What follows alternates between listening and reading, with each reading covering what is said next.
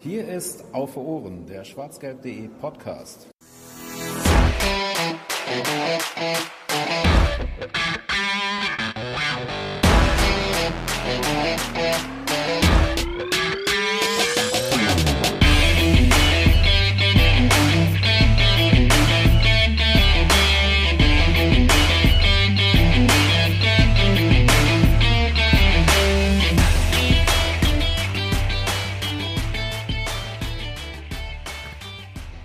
Einige Belgier sind beim BVB unter Vertrag. Jetzt geht es zum ersten Mal seit zwei Jahren wieder gegen eine belgische Mannschaft, äh, und zwar in der Champions League und genau gegen dieselbe, gegen die wir vor zwei Jahren dann auch schon gespielt haben. Hallo und herzlich willkommen zur 49. Episode von Auf den Punkt, dem schwarzgelb.de Podcast. Heute geht es um den FC Brügge, nachdem wir schon über die bisherigen Champions League Gegner des BVB gesprochen haben, als erstes über Lazio Rom und jetzt äh, vor kurzem dann eben auch über Zenit St. Petersburg geht es jetzt eben um den dritten Champions League Gegner, der uns ja in der kommenden Woche dann schon erwartet, nämlich den FC Brügge. Schön, dass ihr wieder eingeschaltet habt. Vielen Dank äh, schon mal an dieser Stelle äh, äh, an euch fürs Zuhören und ähm, ja, damit wollen wir auch eigentlich schon direkt loslegen. An meiner Seite ist äh, wieder der Volker. Hallo. Hallo zusammen. Und weil Volker genauso viel belgische Liga verfolgt wie ich, mussten wir uns wieder jemanden äh, in die Leitung holen, der mehr Expertise mitbringt. Ähm, Christian Schwarz ist bei uns. Er ist Redakteur bei Transfermarkt. Das hat äh, mit Artyom ja zuletzt ganz gut schon geklappt, dass da ein Transfermarkt-Redakteur uns aufgeklärt hat. Ähm, und Christian kennt uns schon, denn er war schon bei uns, als er ähm, beim Wechsel von Axel Witzel äh, zum BVB uns ein bisschen etwas über ihn erzählt hat. Hallo Christian, schön, dass du nochmal Zeit für uns hast. Moin. Versuche ich gerade mich daran zu erinnern, was du uns damals über Axel Witzel erzählt hast und ob sich da irgendwas von gerecht hat oder sowas. Aber ich glaube, am Anfang äh, hast du uns schon gesagt, dass, dass, dass wir da einen guten Spieler äh, geholt haben. Und das sah im ersten halben Jahr ja tatsächlich sogar so aus. Und mittlerweile also ich will ihn jetzt nicht schlecht reden, aber es ist ein bisschen zurückgegangen, der große Witzel-Hype, der ihn im ersten halben Jahr noch ähm, begleitet hat. Äh, wie hat sich das denn in Belgien eigentlich so ähm, entwickelt? Nimmt man das überhaupt wahr, dass er da jetzt äh, bei BVB spielt und verfolgt man die Entwicklung? Insgesamt nimmt man das schon wahr, äh, alleine weil es auch ja nicht alleine ist, sondern ähm, auch Hazard und Meunier. Ähm, da ist jetzt der BVB dann schon mehr im Fokus, wobei jetzt die letzten Wochen dann auch eher so war, dass darüber berichtet wurde, dass Meunier bisher eher als Flop gesehen wird und ja, Witzel spielt da jetzt nicht die Riesenrolle, äh, ist im Nationalteam weiter unumstritten und ich musste daran aber auch denken, äh, vor ein paar Wochen, als äh, eure Anfrage kam, was ich da so erzählt hatte und dass äh, ja, die, die Form zuletzt nicht mehr ganz so gestimmt hat. Ja. Vielleicht kommt er da ja auch wieder rein. Ähm, ist vielleicht auch ein bisschen, vielleicht hat er anfangs ein bisschen auch über seinem Wert gespielt wieder, als er da wirklich ja super eingeschlagen ist für die Bombe beim BVB. Ähm, ja, und dann eben ein, danach ein bisschen normalisiert.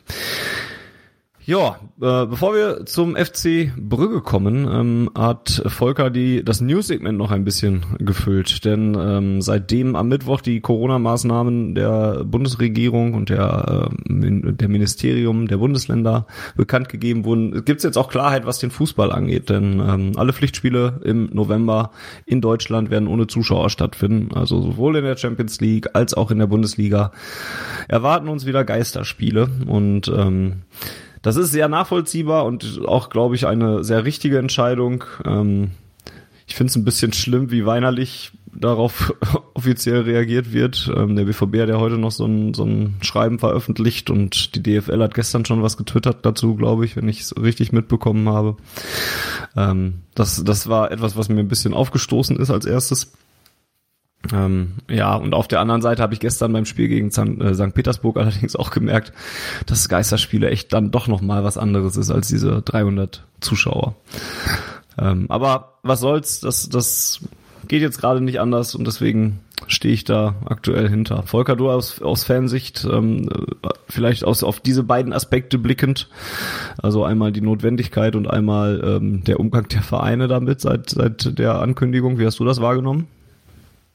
Ja, du hast es eigentlich ganz schon treffend ähm, gesagt, ähm, da müssen wir jetzt einfach vier Wochen durch. Das trifft, betrifft ja nicht nur äh, Bundesliga-Vereine, sondern auch die Vereine in den unteren äh, Regionen, in den unteren Ligen. Die trifft das ja noch viel härter, als, mhm. als es vielleicht die Bundesligisten trifft und halt auch diverse andere Sportvereine, die, die deutlich mehr an den Zuschauereinnahmen hängen äh, als die äh, äh, Fußball-Bundesligisten. Aber wir müssen jetzt da, wie gesagt, vier Wochen durch und äh, Vielleicht läuft es ja gut, dass wir die, die Infektionszahlen wieder auf ein ordentliches Niveau bekommen, dass vielleicht wieder noch darüber gesprochen werden kann, dass vor Weihnachten wieder ein gewisser Teil an Zuschauern in die Stadien dürfen. Wie läuft das äh, derzeit in Belgien, Christian? Ja, in Belgien sind ja die Infektionszahlen ziemlich hoch. Ich denke, das hat mhm. auch mittlerweile jeder mitbekommen. Und äh, im Fußball merkt man das natürlich auch. Also da waren zu, die Saison ist relativ früh gestartet. Zu Anfangs waren da keine Fans da. Dann waren zwischenzeitlich auch teilweise da.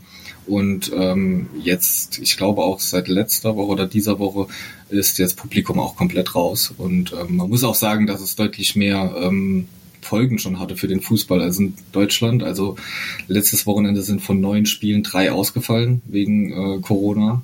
Und ähm, das droht auch jetzt am Wochenende. Also zum Beispiel bei Mouscron sind aktuell 20 Spieler infiziert. Also das ist schon immer eine andere Hausnummer als in Deutschland bisher wo wir jetzt gerade bei dem Thema sind, hast du im Prinzip die erste Frage, die wir hier in unserem Patch stehen haben, schon beantwortet, nämlich wie die Corona-Pandemie äh, das sportliche Abschneiden der, der belgischen Mannschaften äh, national wie international beeinträchtigt. Ähm, aber grundsätzlich war ja die belgische Liga eine der ersten, die den Spielbetrieb im März ähm, beendet hat und auch nicht wieder angefangen hat, als äh, dann in Deutschland und dann später auch in, in England, Italien und Spanien wieder gespielt worden ist. Ähm, wie hat man das in, in Belgien aufgenommen, dass, dass da quasi schon ab März klar war, dass es keine Pflichtspiele mehr sind, bis ja, Saisonstart Juli, August? Wie ist man damit umgegangen? Ja, also in Belgien sowohl im Land äh, als auch im Fußball muss man einfach sehen, dass es äh, eigentlich ist immer Chaos in einer gewissen Form. Und ähm, die Entscheidung damals wurde auch, also sowas wie die DFL gibt's da eigentlich gar nicht. Das wurde wirklich von den Vereinen getroffen, die da äh, ein von Genk äh, ist das der, der, der davor sitzt dann ähm, und die haben die Entscheidung getroffen und dann war das eben so.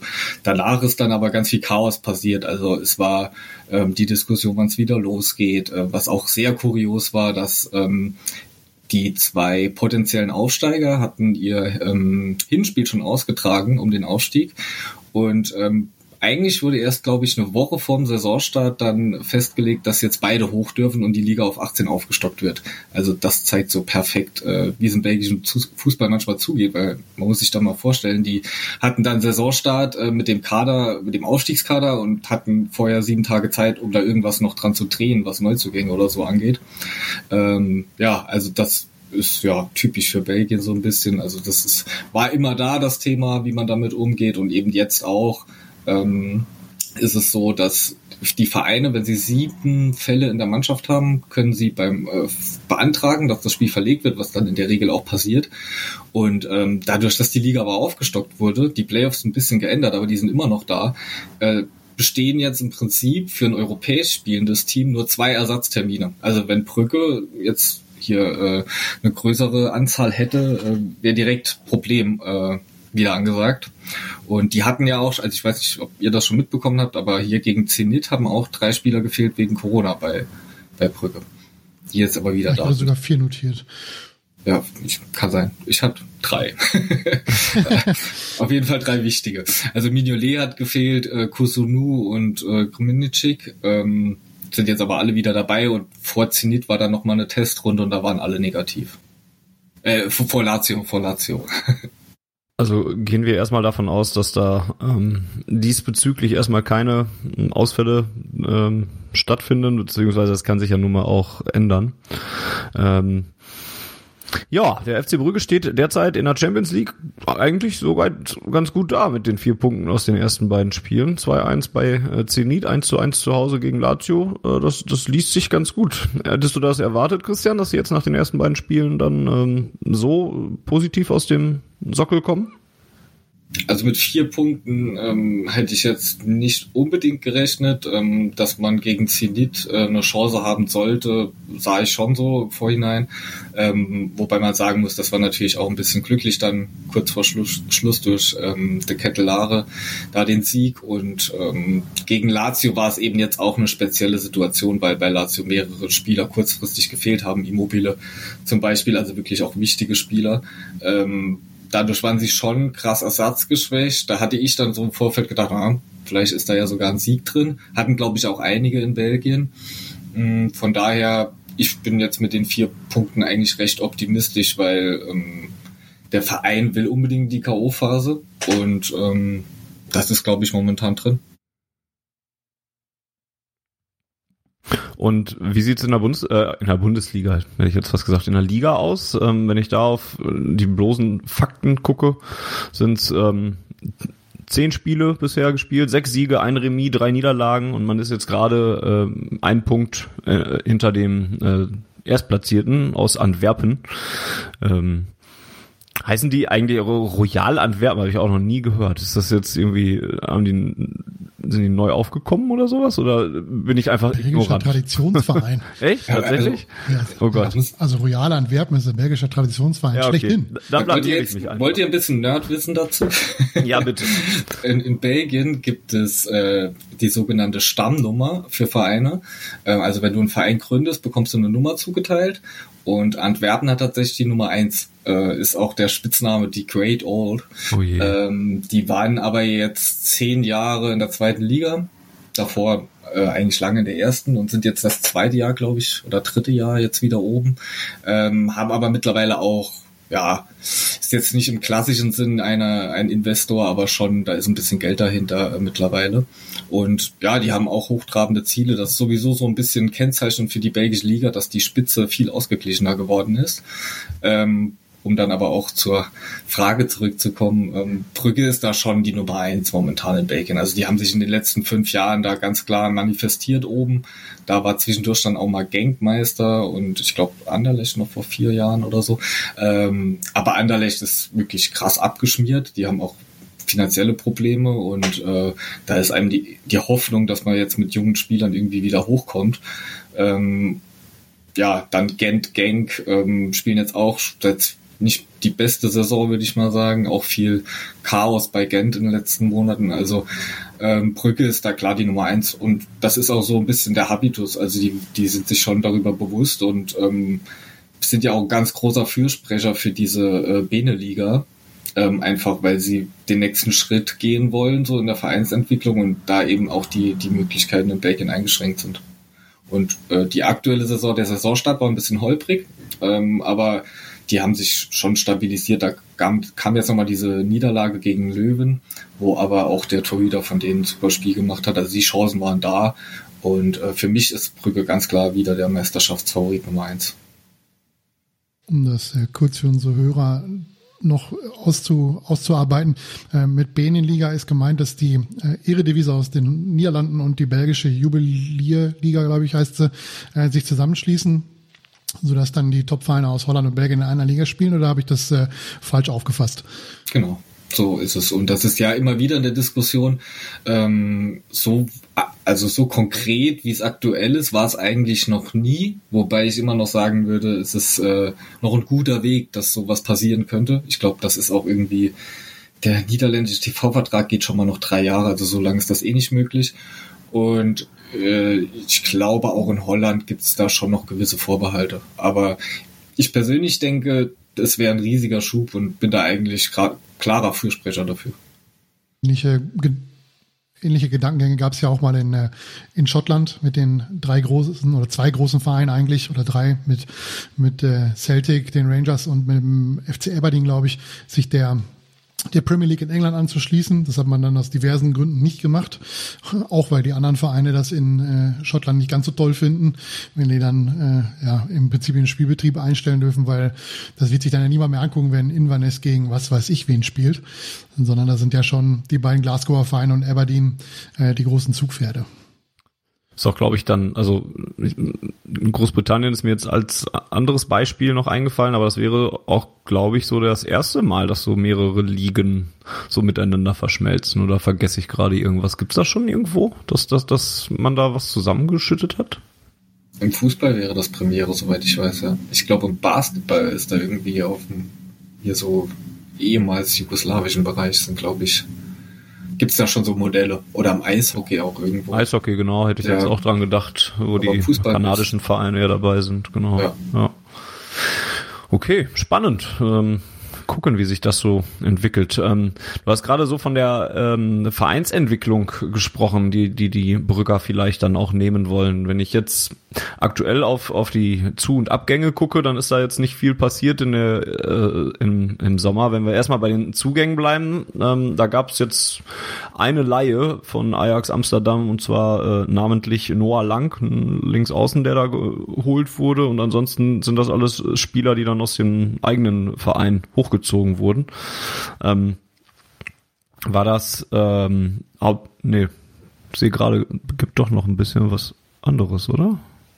Warum wird das denn bei Transfermarkt so komisch aufgeführt? Also es gab doch ein paar mehr. Also es sah gerade auf den ersten Blick anders aus. Ähm, nee, nee, bei den Zugängen warst du eigentlich richtig. Da waren nur Noah lang. Das andere sind ähm, ehemalige Leihspieler, die zurückgekommen sind. Ah, okay. Ja, ja, okay, dann mag das sein. Gut, jetzt war ich gerade verwirrt. Danke. Ähm, und äh, meine Frage, die ich eigentlich im Kopf hatte, war, ob, ob das hauptsächlich Corona-bedingt war oder ähm, ein äh, genereller Plan, dass man da jetzt nicht viel holt, weil man zufrieden war mit der eigenen Mannschaft in, in Brügge?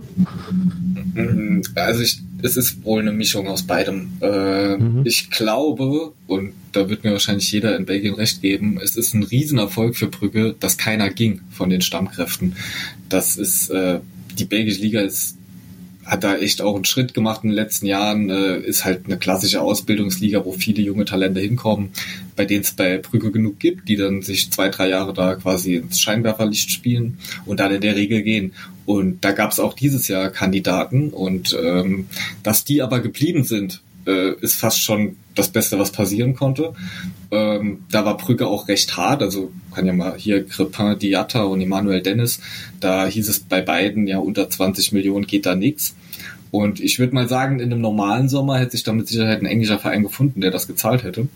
Ähm, dadurch, dass das eben nicht der Fall war, also das war wirklich so bis zum Ende äh, der Transferphase offen, ob die bleiben, ähm, war dann eben auch kein großer Bedarf da, weil die Mannschaft äh, war man ist man grundsätzlich zufrieden damit. Es hätte vielleicht noch ein Abwehrspieler kommen können, äh, ein Innenverteidiger, aber ähm, ja, das war schon dadurch Corona bedingt, aber ich glaube, dass man selbst nicht so aktiv war, war dann schon eine bewusste Entscheidung auch. Und um noch kurz äh, den einzigen Neuzugang äh, vorzustellen, das ist eine Laie mit Kaufpflicht. Ähm, der sechs Millionen fließen ähm, im nächsten Sommer da. Und mhm. ähm, der kam auch erst am Deadline Day, hat aber jetzt schon die ersten Spiele gemacht. War super, also tolle Ansätze gezeigt. Und was ich so mitbekommen habe aus äh, der Niederlande, war da auch die Ajax-Fans nicht unbedingt begeistert, dass man ihn ziehen lassen hat. Also das scheint wirklich auch ein richtig guter Neuzugang zu sein, wenn es auch nur einer ist. Okay, ansonsten sehe ich in der Mannschaft ähm, recht viele junge Spieler, also ähm, einige, die auch noch unter 20 sind, ähm, die dann wahrscheinlich aber auch dann jetzt nicht sofort die Stammkräfte sind. Trotzdem hat man ja Talente wie Kretin Diatta und Kittelere, die man schon angesprochen hat. Ist das so der Weg, den Brügge gehen möchte, mit jungen Spielern vor allem zu arbeiten und die weiterzuentwickeln?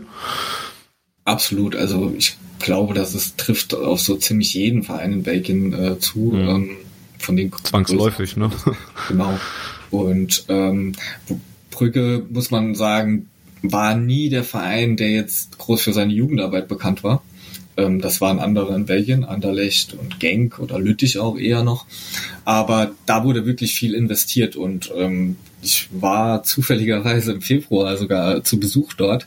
Äh, die haben komplett neues ähm, Trainingsgelände gebaut, ein bisschen außerhalb von Brügge, was wirklich für belgische Verhältnisse einmalig ist. Also ähm, da ist absolut äh, dann alles vereint. Ähm, da sind die Jugendspieler drin, die Profis, es gibt äh, Krafträume, mehrere Trainingsfelder, eine Halle, wo die drin trainieren können.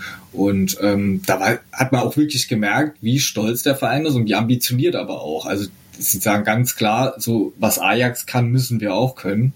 Ähm, und jetzt hat man mit, mit De Catelare zum ersten Mal, meiner Meinung nach, seit Jahren ein, ein absolutes Top-Talent aus der eigenen Jugend.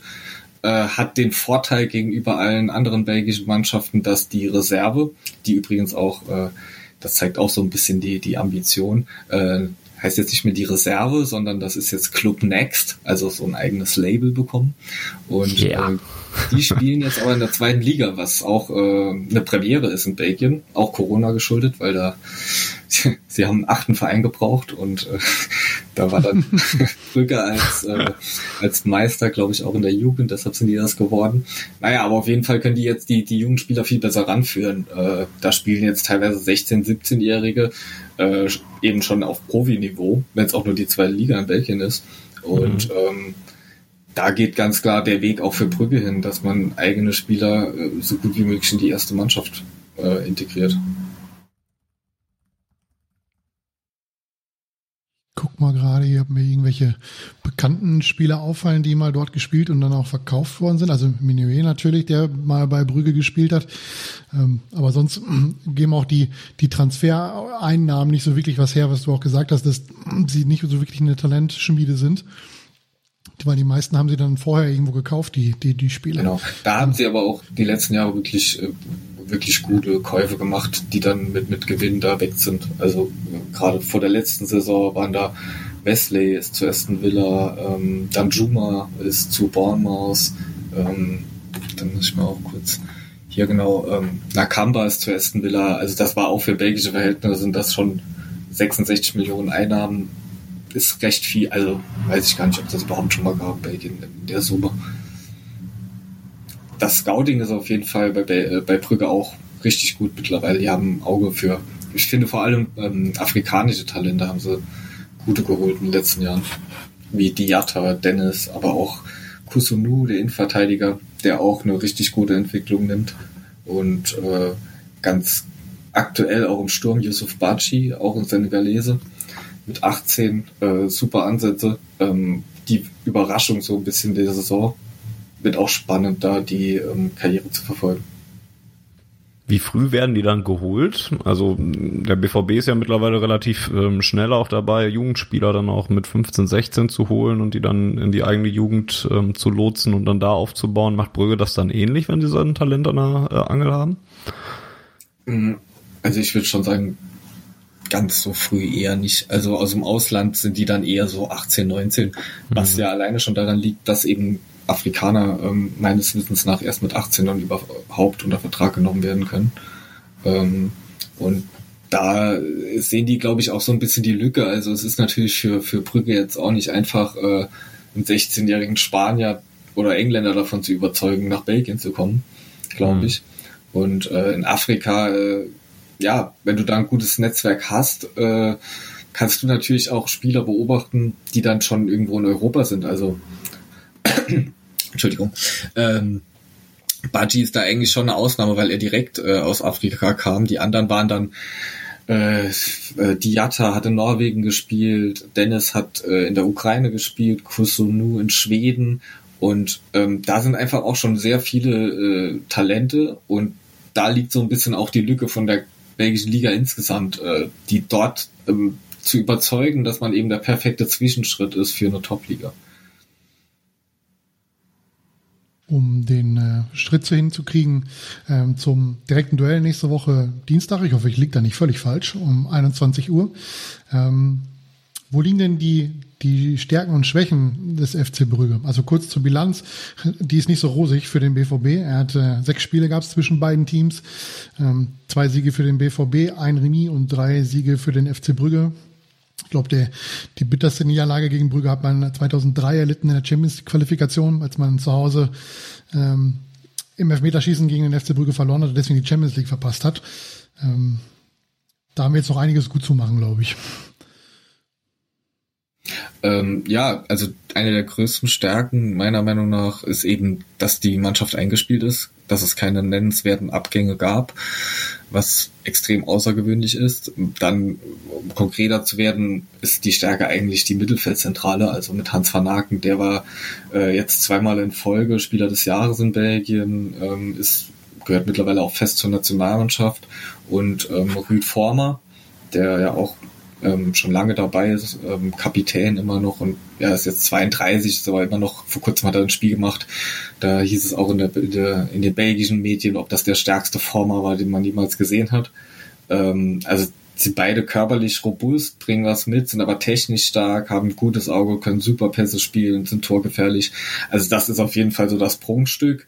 Und dann, ja, vorne so ein bisschen dann mit Diatta hat man eine gewisse Unberechenbarkeit, also der auch mal ins Tripling geht, der auch den Abschluss sucht, der aber auch gute Pässe spielt, schnell ist, äh, viel mitbringt einfach auch.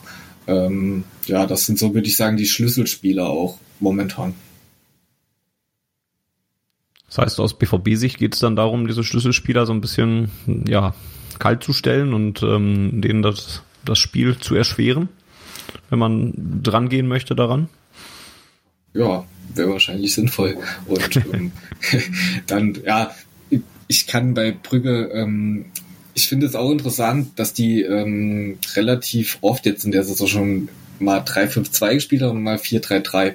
Ähm, keine Ahnung, was sie gegen BVB spielen, aber daran wird sich dann schon auch so ein bisschen äh, die, die Taktik ausrichten, glaube ich, die, ja, wie der BVB, wenn er reagieren wird und nicht agieren, ähm, wie er dann halt eben sich darauf einstellt, äh, wie Brügge spielt. Ist Brügge denn eine Mannschaft, die gegen Mannschaften wie auch Lazio Rom oder auch Borussia Dortmund dann eher auch bei den Heimspielen äh, erstmal abwartend reagiert, um äh, ja einen frühen Gegentor oder einen Rückstand zu verhindern? Oder spielen die dann auch äh, zu Hause mit? Jetzt sind ja keine Fans erlaubt dann äh, nächste Woche, was vielleicht auch so ein Faktor ist in dem kleinen Stadion. Ähm, aber wie schätzt du das ein? Wie werden sie, wie werden sie gegen den BVB, der sowas ja gerne mag, wenn der Gegner mitspielt, weil er dann Umschaltmomente kreiert? Schönen Gruß an Steffen Freund. Gestern gab es Boah, nee, keine Grüße an Steffen Freund, bitte. Nee. Da gab es nichts mit Umschaltmomenten, wenn der Gegner 90 Minuten lang mit elf Mann am eigenen Strafraum steht.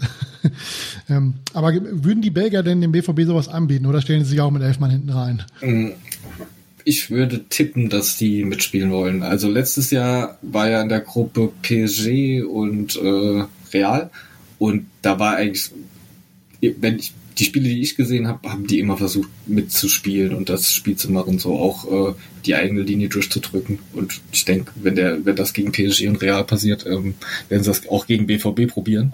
Ähm, und um noch zu den Fans zu kommen, das ist tatsächlich auch ein Thema. Äh, bei Brücke, ich habe es mir notiert, die Statistik, hat jetzt sieben Spiele ohne Publikum, davon vier verloren, eins unentschieden und ja, dementsprechend nur zwei gewonnen. Und gerade bei den Heimspielen fehlen die Fans auf jeden Fall. Also bei Brügge, äh, da pushen die Fans normalerweise nicht so richtig nach vorne, wie du sagst, in einem recht kleinen Stadion. Ähm, also das ist auf jeden Fall ein Thema, dass das, äh, dass die Mannschaft damit noch nicht so gut klarkommt. Jetzt äh, waren die Duelle, die du angesprochen hast, gegen PSG und gegen Real Madrid äh, ungefähr so wie unsere letzte Titel von unserer letzten Sendung Malü macht. Also sie haben zu Hause 0 zu 5 gegen PSG verloren und 1 zu in Paris verloren, allerdings ein beachtliches 2 zu 2 in äh, Madrid geholt. Ähm, ist das denn vielleicht auch direkt äh, eine kleine Schwäche des FC Brügge, dass wenn er eben halt mitspielt, anfällig ist für, für Konter-Gegentore, was, was gerade dem BVB natürlich sehr gelegen käme? Ähm, ja, also diese Niederlage gegen, gegen PSG, ähm, das, wenn ich mich recht entsinne, war das so, dass Brügge eigentlich wirklich da mitgespielt hat und auch gute Chancen hatte. So dieses 5-0 war eher so hinten raus und Mbappé schießt dann halt noch drei.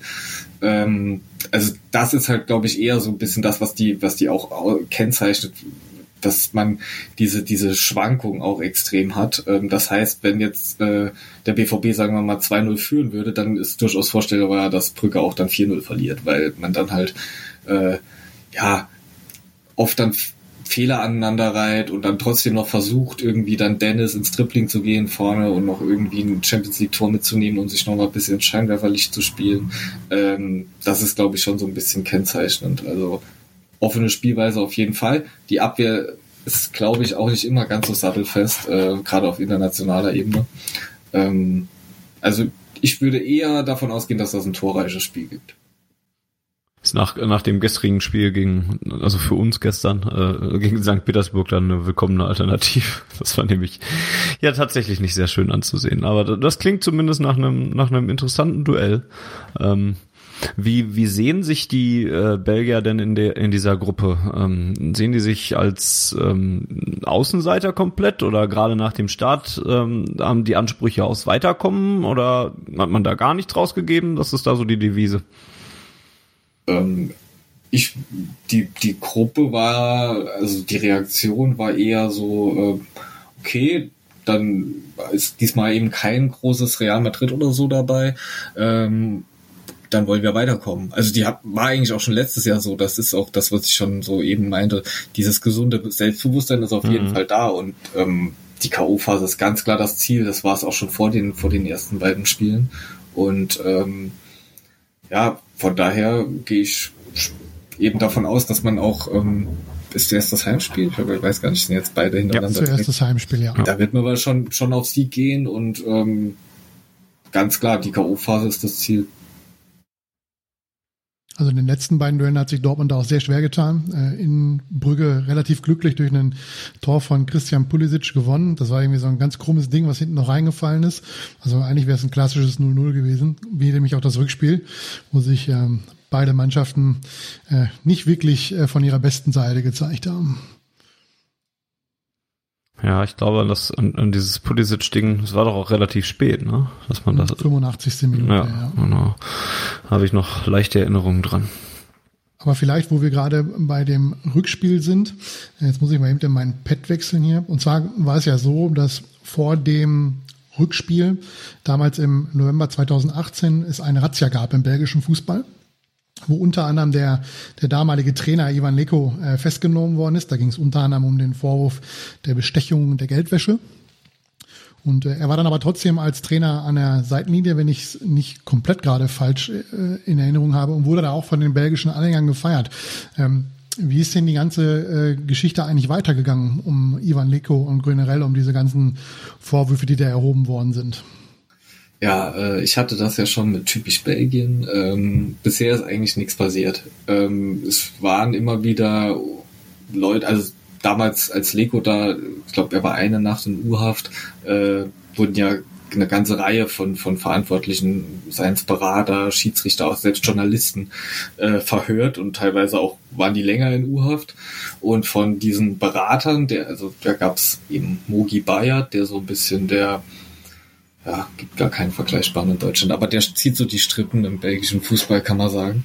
Ähm, da waren, und der zweite Berater war Dejan Velkovic und die galten so ein bisschen als, als Anführer und dieser Dejan Velkovic hat sich dann äh, zum Kronzeugen äh, entwickelt. Also sollte man eigentlich davon ausgehen, dass da mittlerweile viel auf dem Tisch liegt.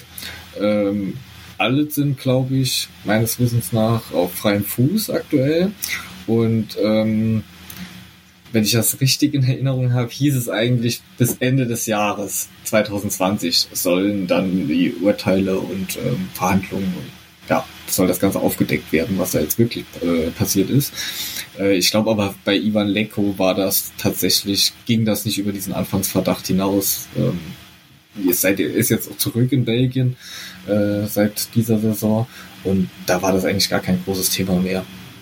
Von daher, ähm, ja, es bleibt spannend, was da noch passiert, aber ich kann mir auch gut vorstellen, dass das jetzt noch ein bisschen länger dauert, weil jetzt hat man ja Corona noch und Generalausrede für alles, was ja. nicht termingetreu eingehalten wird. Ivan Leko ist übrigens Trainer beim, und jetzt kommt's Fanny, im Jahre 1880 gegründeten Royal Antwerpen FC den belgischen Traditionswein, den du nicht kennst.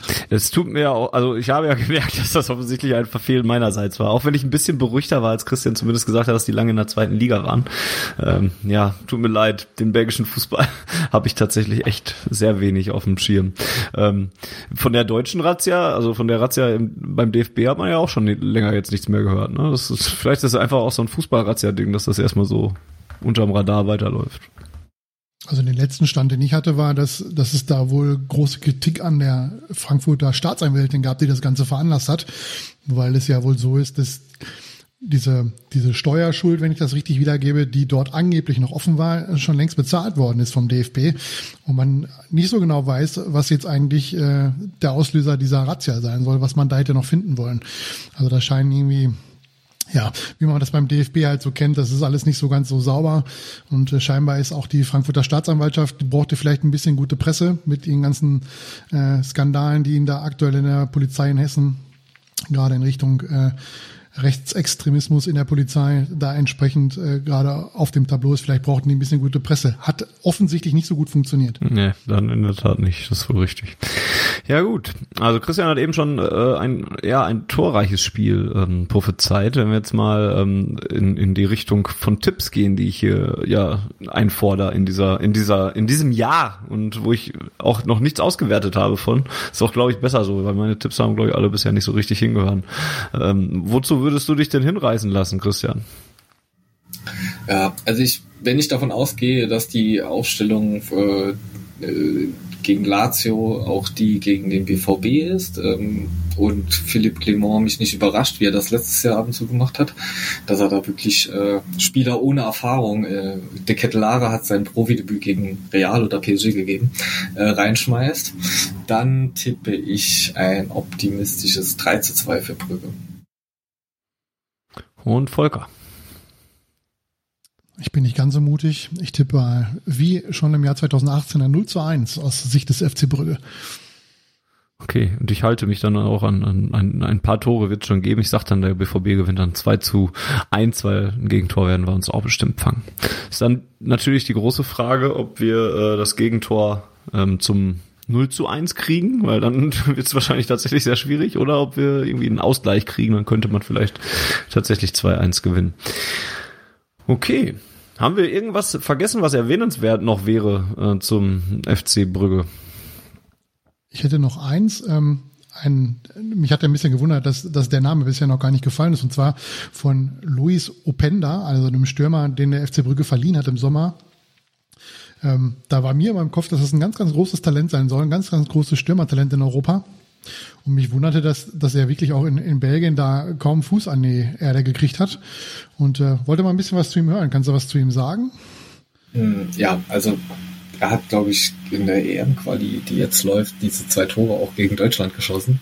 Vielleicht hängt das auch noch so ein bisschen in deinem Kopf. Ähm, also bei Brügge. Da ich keine Länderspiele gucke, vermutlich nicht. Es liegt vermutlich eher daran, dass ich immer irgendwelche bei Cavani's Friseur immer die Top 100 Top-Talente mir angucke und da ist mir der Name mal mehr mal aufgefallen.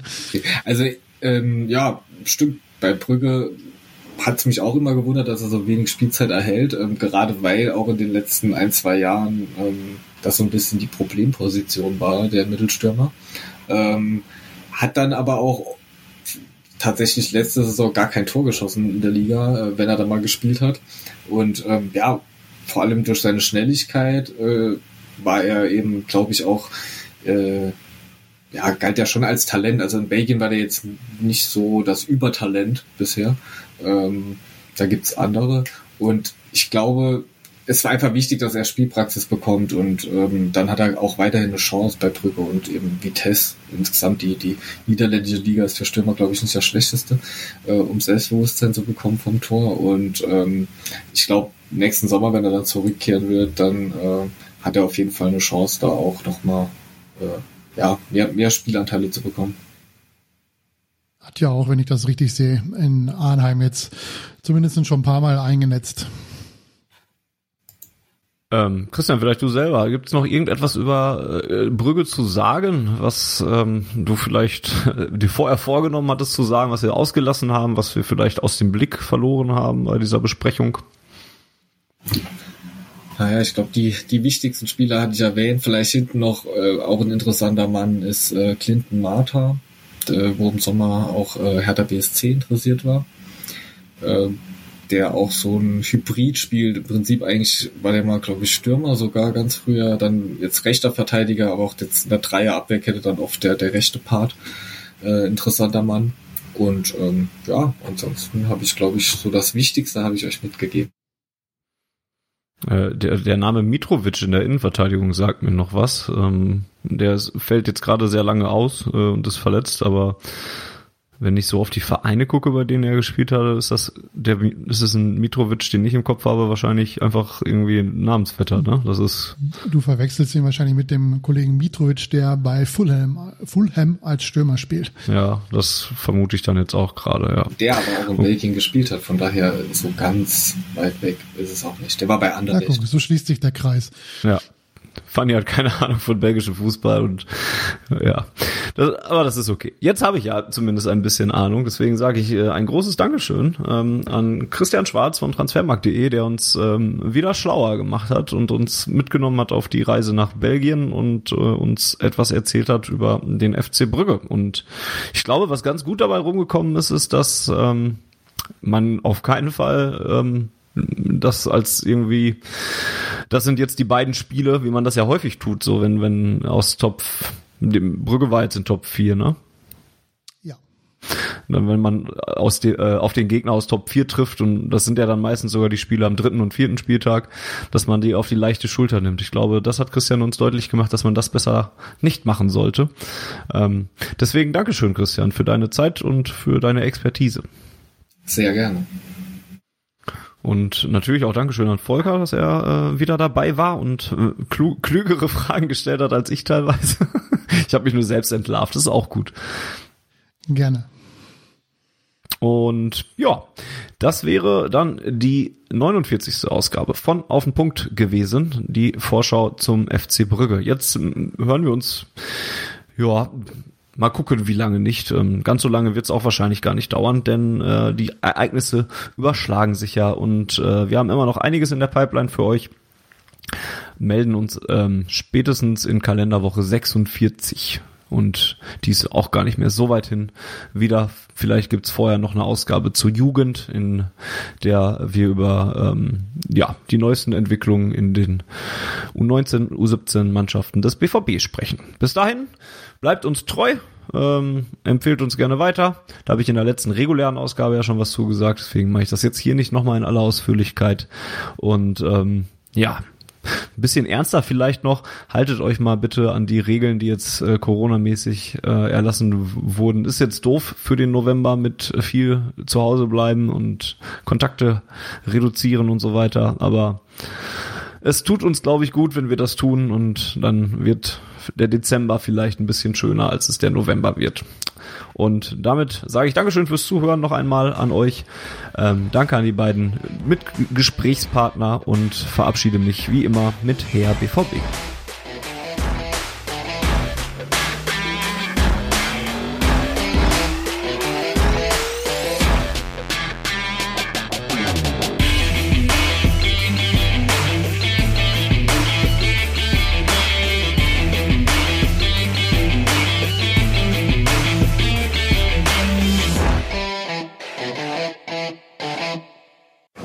Zuhörerzahl, wie immer präsentiert von schwarzgelb.de, dem Fanzine über Borussia Dortmund. Auf Ohren bedankt sich bei 19.009 Zuhörern ausverkauft.